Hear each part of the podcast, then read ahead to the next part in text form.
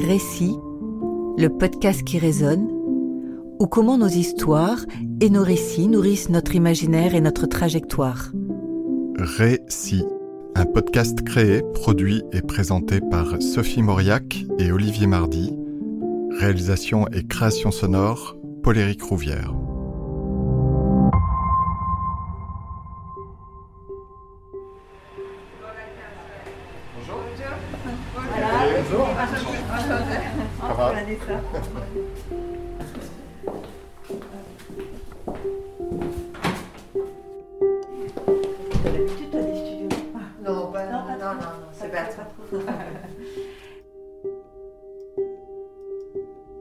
Bonjour, aujourd'hui nous accueillons Vanessa Seward, créatrice de mode et artiste peintre. Vanessa, bonjour. Bonjour Sophie. Alors je suis ravie de vous accueillir pour parler de vous à travers les, histoires qui ont nourri votre imaginaire. Alors quelles sont les histoires, les récits qui ont nourri votre vie, votre trajectoire? Euh, j'ai envie de commencer par l'enfance parce que voilà, j'ai commencé là. Euh, j'ai grandi à Londres, c'était quoi, les années 70.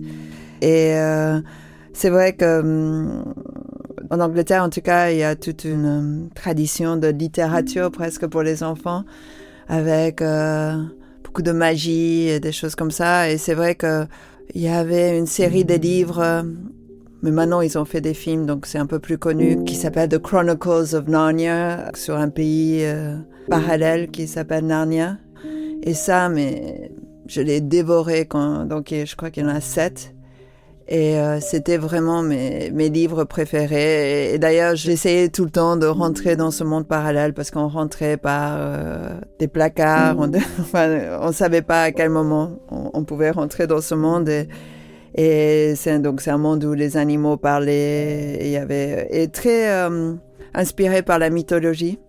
Et je pense que voilà ça ça a été vraiment euh, dans l'imaginaire pur quelque chose qui a pu me fasciner énormément.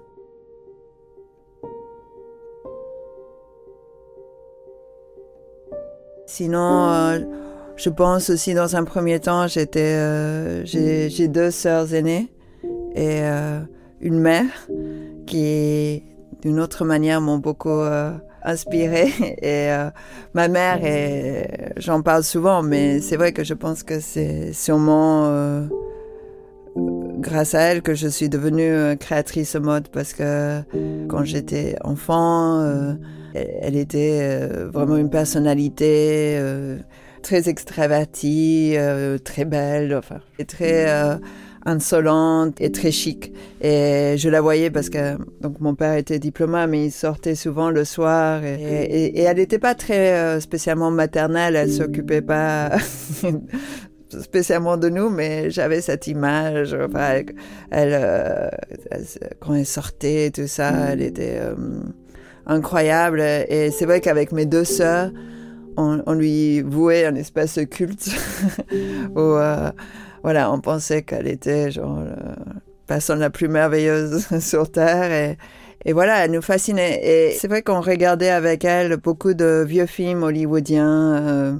des années 40, euh, 50, avec toutes ces stars qui étaient quand même complètement fabriquées par les studios, mais qui nous faisaient rêver. D'ailleurs, on pensait que notre mère, elle était complètement digne d'être euh, parmi ces stars-là. Et donc ça aussi, c'était sujet de fascination et du coup euh, un peu aussi où, comment dire, je, je m'en rendais un peu compte aussi euh, d'un espace de pouvoir de l'apparence pour une femme euh, un peu ce que la force que ça pouvait lui donner un peu voilà comme voilà et comme pour, pour les garçons la force physique bah pour les femmes c'était un espèce de aura et de et, je, et voilà, et je pense que c'est un peu la, la raison pour laquelle après je suis devenue créatrice mode parce que voilà, plus tard, je me suis rendu compte qu'un vêtement pouvait donner cette confiance aussi. Et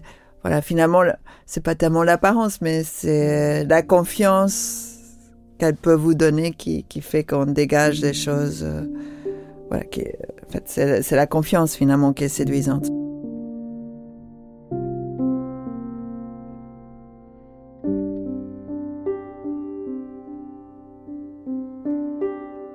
Depuis peu, j'ai commencé à peindre et je peins que des femmes. Et je ne sais pas pourquoi j'ai commencé à peindre euh, Sylvia Christo. Euh, voilà, peut-être un autre sujet d'inspiration, ça a été euh, ces, films un peu de juste Jacquin, qui sont, genre, c'est quoi, il a fait Emmanuel, Madame Claude. J'ai pas vu le troisième, j'ai oublié le nom, mais qui, qui, qui, où il y a ces femmes, pareil, très c'est différent que les films hollywoodiens parce que c'est un peu plus osé, mais en même temps, elles ont une espèce de sensualité, euh, mais en même temps élégante, qui me fascine. Et, je pense que je voulais un peu capter ça et toutes ces choses-là aussi euh, dans mes peintures. Donc j'ai commencé à peindre euh, Sylvia Crystal, bizarrement, hein, parce que c'est pas comme si je collectionnais l'image d'elle, mais je sais pas, ça m'a interpellé. C'était peut-être aussi euh, une tristesse dans ses yeux, euh, quelque part qui pouvait, enfin, il y avait quelque chose, une mélancolie peut-être plus qu'une tristesse, qui, qui, qui me fascinait, que j'essayais de capter. Parce que c'est vrai que, euh, voilà, quand, quand, quand, je peins, c'est surtout le regard qui, qui me fascine que j'essaye de travailler parce que je peins pas depuis longtemps, donc voilà, je n'ai pas une technique incroyable, mais, mais bon, c'est peut-être ça aussi qui, qui, fait la personnalité de, de ce que je fais. Euh, vous me parliez tout à l'heure des comédies hollywoodiennes. Quels effets ont eu sur, euh, sur vous, sur votre vie, sur votre trajectoire? Euh, C'est vrai que je trouve que cette période des studios, c'était assez magique parce que finalement, il faisait euh, venir les, meilleurs euh, artistes du monde pour travailler sur, euh, enfin, sur les films. Et donc, je trouve que, voilà, au, niveau des décors, des costumes, ils, avaient d'ailleurs des directeurs artistiques pour, pour les films. notamment un, Cedric Gibbons, qui revient souvent dans le générique de tous mes films préférés. Et c'est vrai que esthétiquement, c'était euh, c'est comme un choc pour moi parce que c'est quand même d'une beauté que je trouve assez intemporelle et et, euh, et qui me poursuit et, et, dans plein de domaines parce que aussi dans le décor et, dans les costumes.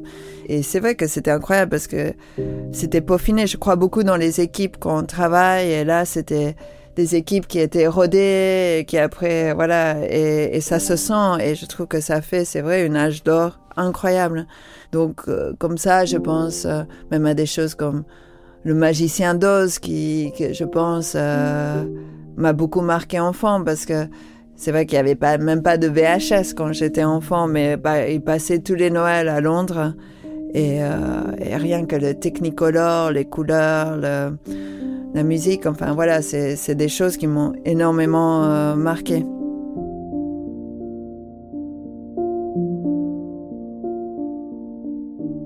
La magie, la magie beaucoup. Et c'est vrai que j'y crois. Peut-être ma mère m'a toujours fait croire que la magie existait. J'aime bien, euh, j'aime bien penser que, voilà, que, l'impossible peut arriver. J'aime bien euh, comme dans les films de Capra où il y a toujours un peu des miracles à la fin et, j'y crois ça peut-être c'est naïf mais c'est peut-être à la quand même à la, à la fin il peut avoir comme un truc où tout d'un coup les hommes se dépassent et, et ils font des choses inattendues qui, qui font cette petite magie ou est-ce que c'est des clins d'œil euh, parfois aussi de l'au-delà qui font que on est tout d'un coup aidé, ou je sais pas, ou je peux appeler ça ma bonne étoile.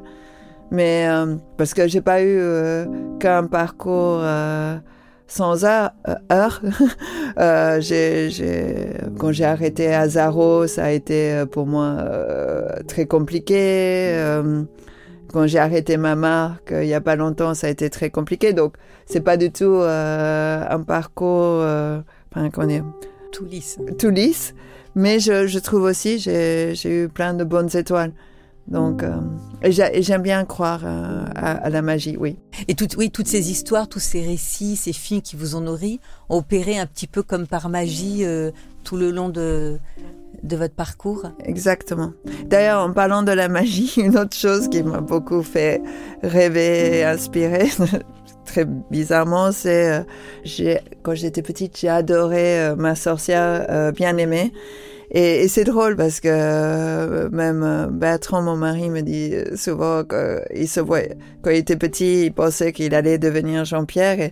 Et, je trouve que parfois, avec notre fille unique, euh, on est un peu euh, ma mère est une parfaite Andorra et je trouve que maintenant avec euh, WhatsApp et l'écran, c'est comme si elle surgissait tout le temps chez nous.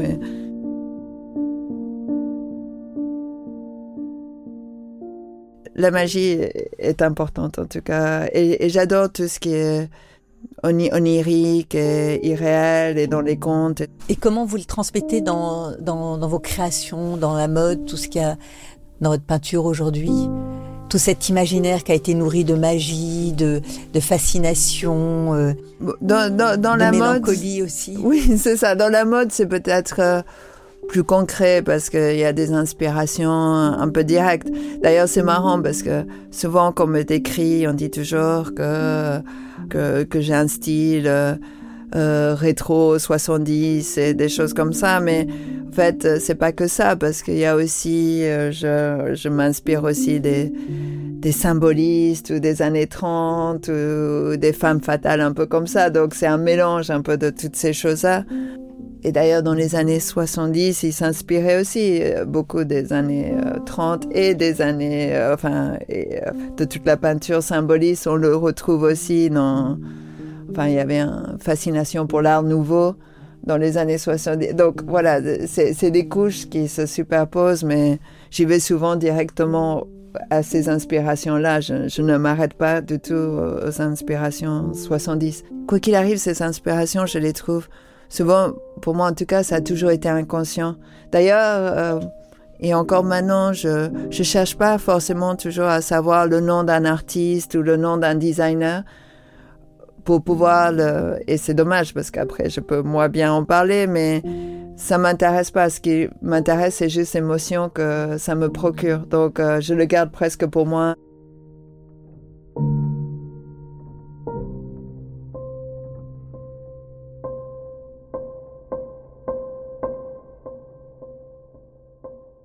C'est euh, la musique quand même qui m'inspire. Pendant longtemps, j'ai, comment dire, j'étais un peu, comment dire, ça, ça m'impressionnait la musique. C'était quelque chose, euh, j'étais pas sûre de moi et la musique m'inspire, mais aussi beaucoup de personnalités euh, du rock m'inspirent et je sais pas, comme Brian Ferry ou David Bowie. Mais c'est vrai souvent presque plus les hommes que les femmes dans ces cas-là. D'ailleurs, je, je, suis aussi beaucoup nourrie des, des hommes et, des, et de, de leurs allures pour, pour mes créations. Je suis désolée, j'ai l'impression que je passe du coq à l'âne. Mais c'est comme ça dans ma tête, malheureusement. Donc.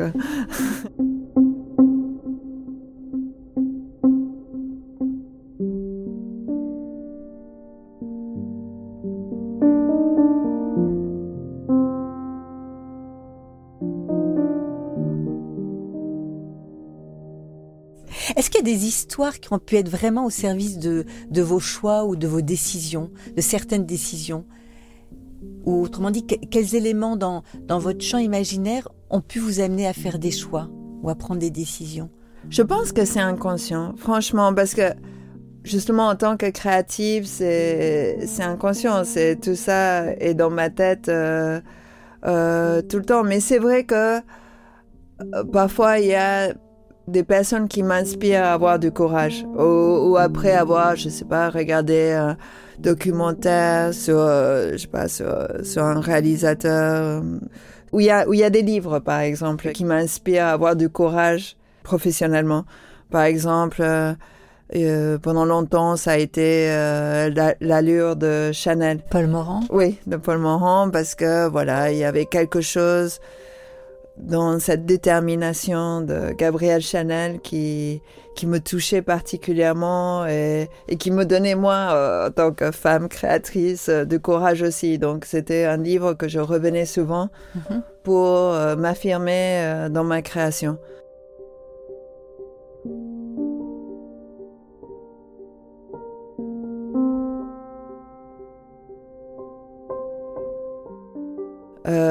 il y a un autre livre comme ça qui, auquel je reviens souvent, qui est un livre de George Lois, qui est euh, un publicitaire de Madison Avenue. Et d'ailleurs, il a été le point d'inspiration pour la série Mad Men et le personnage principal. Il a fait plein de couvertures pour Esquire et plein de campagnes publicitaires qu'on connaît tous aux États-Unis à la grande époque de Madison Avenue. Et il a écrit un livre qui s'appelle euh, Sacré bon conseil. Et en fait, c'est euh, c'est comme des points, c'est plein de conseils qu'il donne pour des créatifs. Et c'est souvent ça revient aux mêmes choses, qu'il faut pas trop, il faut pas faire de compromis, qu'il voilà, qu'il faut suivre son instinct. Enfin, voilà, il y, en a plein. Je pense qu'il y en a au moins une centaine de conseils, mais c'est un bon livre de chevet. Et d'ailleurs, souvent quand je voyage et que je peux prendre juste presque un seul livre, je prends celui-là parce que il me rebooste.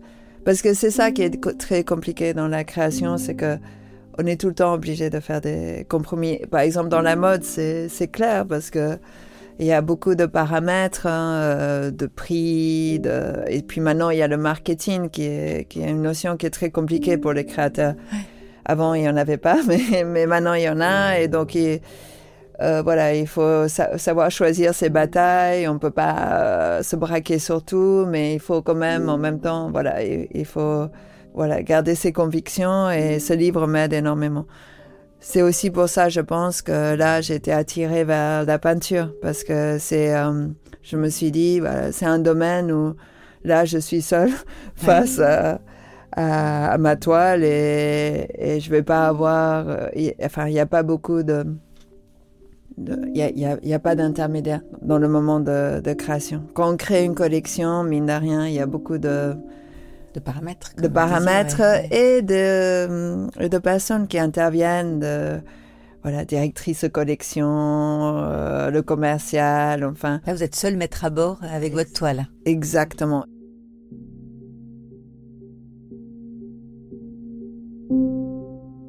Et j'avais aussi besoin, ça fait quand même 30 euh, ans que je travaille dans la mode, j'avais vraiment besoin de avoir quelque chose comme ça de plus spontané et plus direct euh, en, création.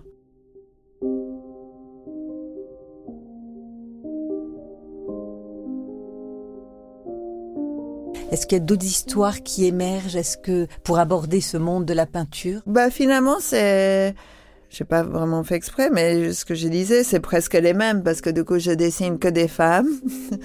c'est d'ailleurs, du coup, euh, elles sont un peu j'ai commencé à, peindre euh, pendant euh, le confinement. Et euh, c'est un peu comme des, mais comme était la mode, un peu comme des alter ego sublimés de, moi-même. Elles ont une espèce de, et, et c'est vrai que de sensualité comme ça, mais que je trouve touchante, qui me fascine visiblement. Et euh, enfin, je sais pas, j'ai une espèce d'obsession comme ça de d'image de femmes euh, sensuelles et fortes que que j'essaye d'apprivoiser, enfin que j'essaye de comprendre et j'essaye de de trouver les clés. C'est c'est c'est comme ça. J'entends Emmanuel, j'entends Coco Chanel, j'entends des, des, des, votre maman, des personnages de femmes euh, euh différentes, euh, courageuses. Oui. Quelles histoires elle vous ça vous raconte? Euh, Voilà, pour, pour, moi qui, comme ça, été, toujours été assez timide et j'ai manqué de confiance en moi, c'est des femmes qui m'inspirent pour des raisons différentes et, voilà, j'imagine que j'ai envie d'avoir un peu d'elles au moins. Et, c'est vrai que les vêtements, voilà, c'était euh, une manière d'essayer de les attraper aussi.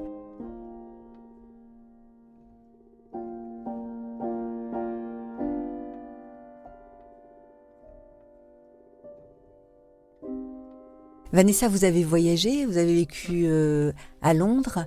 Euh, est-ce que dans les voyages, vous vous épuisez aussi euh, de l'inspiration? Est-ce que ça, il y a des histoires de voyage qui vous donnent des récits? Alors ça, pas tellement. ça se passe plus dans ma tête que, quand je voyage. En fait, Sinon, moi, j'ai une triple culture parce qu'en fait, euh, j'ai vécu à Londres, mais je suis argentine. Et ça fait quand même presque toute ma vie que j'habite à Paris. Donc, euh, forcément, dans chaque culture, je, sûrement, je puise des, des inspirations et ça fait mon imaginaire. Et, c'est sûr que d'Argentine, euh, ça, ça, touche à un imaginaire un peu d'une L'Argentine euh, était euh, première moitié du, XXe siècle finalement un pays important dans le monde. C'était une capitale très recherchée. Euh, ça faisait rêver Buenos Aires et, on le sent quand on va à Buenos Aires aujourd'hui. C'est un côté un peu comme Decati ou nostalgique. Il y a comme un truc de grandeur Decati qui me touche particulièrement. Et euh, j'ai un peu cette sensation même par rapport à ma famille qui, qui a pu avoir ses heures de gloire et qui finalement euh, a eu un peu des revers de fortune. Donc ça, forcément, ça nourrit aussi l'imagination. Mais j'aime bien, c'est un côté un peu nostalgique, mélancolique et, et un peu de, comment dire, de grandeur passée qui, qui me font rêver. Voilà. Et, euh, et ça nourrit des histoires. Donc l'Argentine m'inspire pour ça. Mais c'est une version forcément idéalisée de l'Argentine. Et par rapport aux femmes argentines, voilà, je les vois un peu comme pas forcément ce qu'elles sont aujourd'hui, parce que du coup, j'ai des images de, ma grand-mère, de mes grands-mères, enfin, de femmes très élégantes. Et je dis pas qu'elles sont pas, mais forcément, c'est un peu idéalisé.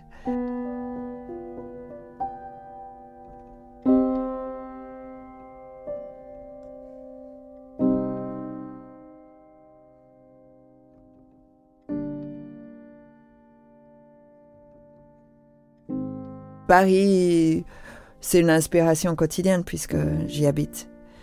Et si, mais sinon, oui, c'est pas quand je voyage spécialement que je me nourris. Je me nourris euh, avec des images. Euh. La peinture, un petit peu aussi? Oui, mais euh, ce que je disais, la peinture, c'est vraiment de manière un peu inconsciente. Et, voilà. Mais, mais oui, et, et surtout la peinture, oui, symboliste. Là, pour le coup, parce que c'est encore ces femmes c'est encore ces femmes fatales, c'est Klimt, c'est voilà, c'est toutes ces femmes, euh, même Lautrec et tout ça qui que vous sublimez, sublimé et en même temps, euh, oui, un peu mythologique. Enfin, il y a, y a, quelque chose. Euh, oui, j'ai entendu la mythologie hein, pour vous. Oui, oui, parce que souvent dans la mythologie aussi, il y a des femmes fortes, belles, mais effrayantes.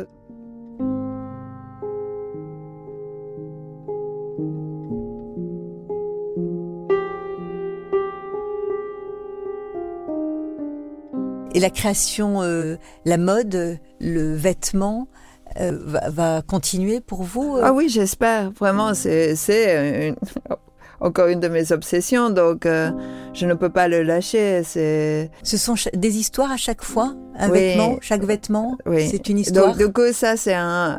Pour moi, oui, mais c'est un peu un malheur pour moi parce que du coup, je collectionne mes vêtements et j'ai beaucoup de mal à, à m'en séparer. Donc je peux les donner éventuellement, mais c'est donc euh, du coup ça nécessite un stockage euh, assez impressionnant.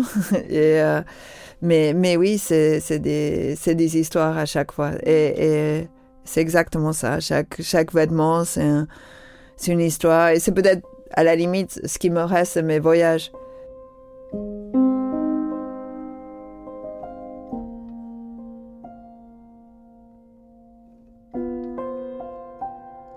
Et quand vous créez un vêtement, oui. ça, ça, ça vient d'où? Ça part d'où?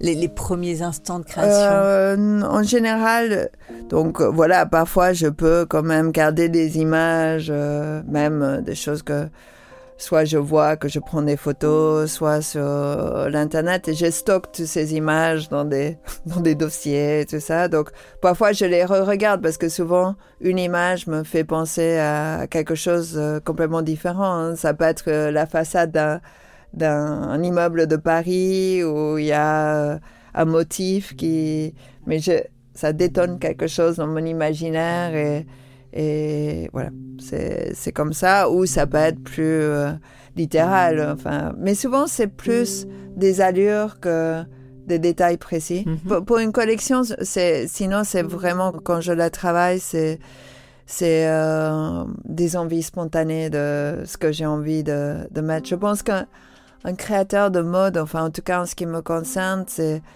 c'est quelque part euh, j'ai l'impression que j'assimile plein de choses que je vois, je les synthétise et par exemple voilà et après euh, je ressors des envies à ma manière hein. et, donc du coup euh, peut-être ça va être si je sens que voilà euh, il y a eu trop de quelque chose je vais avoir envie de l'envers enfin le contraire de ça mais tout ça se fait vraiment de manière instinctive et, et voilà et j'essaie vraiment de garder ça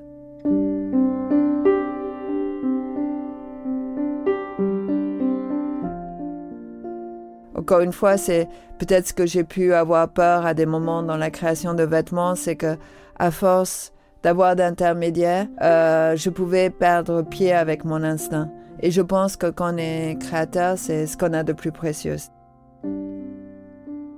Cet instinct, cette impulsion, euh, seul face à, votre toile vers laquelle vous dirigez maintenant. C'est ça, mais je pense que du coup, j'avais besoin plus, de ouais. ça. J'avais besoin de ça. Et je pense que maintenant pour la suite, l'un pourra nourrir euh, l'autre. Et c'est ce que j'espère. Mais j'ai parlé avec des gens comme euh, Jean-Charles de Castelbajac qui fait les deux et il m'a dit vraiment que, que ça l'aidait. Et c'est vrai que ce que je fais en peinture a quand même un lien presque direct avec, euh, parce que c'est toujours cette femme pour le moment qui, qui, me fascine. donc euh, bon, après, je, je, pense que je vais évoluer aussi en peinture. Donc euh, euh, on va voir où ça me mène et tout ça, mais mais ne ça et peut-être ça m'aidera aussi à supporter mieux les contraintes dans, dans la mode, de pouvoir m'exprimer ailleurs. C'est une manière pour vous de raconter aussi des histoires, la création de ces vêtements et ces tableaux. Je sais pas si c'est des histoires ou, ou si c'est euh, quelque chose qui est en moi qui, qui doit sortir. Ça, ça je l'ai beaucoup ressenti en fait, parce qu'en fait, j'ai arrêté de travailler pour la mode pendant le confinement, parce que euh, voilà, euh, j'avais un contrat qui, qui s'est arrêté. Euh, ce qui était prévu, hein, mais c'est juste que c'était pas prévu que ce soit le confinement et que du coup c'était plus compliqué finalement de, de, trouver du travail tout simplement parce que c'était pas un, un, bon moment et d'ailleurs la, la, mode euh, en a pâti. Et donc du coup je me suis un peu retrouvée euh, pour une des premières fois de ma vie, je crois, euh, sans travailler. Et j'étais très très mal. en fait, ça, ça me convient pas du tout. Et c'est vrai que voilà, je ressentais, euh, ça, avait besoin de sortir. J'avais quelque chose au moi qui avait besoin, et c'est vrai que c'est pour ça que j'ai, commencé à, peindre. Mais euh, c'est la seule chose en fait à ce moment-là qui pouvait me calmer, vraiment. Et, c'était la seule chose où, je, trouvais un calme, comme s'il y avait quelque chose qui avait vraiment besoin de sortir. Et je pense que ça venait de plus loin que juste ça de pas travailler. C'est, ça venait de beaucoup d'autres frustrations que j'avais pu euh, ressentir euh, au niveau euh, de, de, ma vision et de mon, de mon travail. Donc, euh, quelque part, ça me permettait de, d'aller jusqu'au bout de, d'une vision. Merci beaucoup, Vanessa. Ah, merci, Sophie. Merci beaucoup.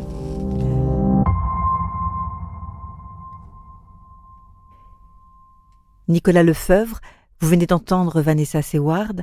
Alors, quel impact, quelle résonance ont ces mots sur vous? Je l'ai trouvée assez euh, touchante, très touchante. Euh, J'ai retenu plusieurs mots, je pense que euh, ils sont assez évidents. Elle parle beaucoup de magie, ce qui est, intéressant. Et ce qui est beau par rapport à ce qu'elle fait, parce qu'il faut savoir injecter de la magie quand on, quand on dessine des vêtements. Il y a la fascination aussi, euh, qui, revient à plusieurs reprises, et la mythologie qui, rejoint un peu le, côté magique aussi, je dirais. Euh, je trouve qu'il y a des choses qui résonnent beaucoup en moi, comme ce rapport à l'enfance. Elle parle de sa, de la fascination qu'elle avait pour sa mère, euh, qui lui a donné envie de, de, recréer des robes comme ça quand elle la voyait sortir le soir. Et qu'il y avait cet effet, euh, cet effet magique et, je trouve que tout au long de de ce qu'elle raconte dans cette interview, on, retrouve ce côté magique, ce côté fascination. elle parle de ses peurs aussi, mais je pense que c'est parfois avec des peurs qu'on peut qu'on peut avancer et on sent qu'elle est dans cette euh, dans cet avancement en fait dans ce dans un dans un voyage et personnel et, et professionnel. Et une quête de soi aussi euh, c'est pour ça que je trouve ça assez euh, intéressant qu'elle passe par la peinture maintenant. Bah, ça me rapporte à, à, à, beaucoup de fascination dans dans euh, surtout par rapport au côté du sacré dont je parlais tout à l'heure. Ça la fascination elle est aussi présente dans les dans le dans les voyages et je la rapprocherais même à l'émerveillement en fait. Et c'est formidable aujourd'hui d'être euh, émerveillé. Je trouve qu'on est de moins en moins émerveillé. Et c'est en, en allant vers l'inconnu, et c'est pour ça que je rebondis sur les, les peurs dont parlait Vanessa, c'est en allant vers l'inconnu et des choses qu'on ne connaît pas et qu'on découvre qu'on qu'on trouve l'émerveillement. Merci Nicolas. Merci Sophie.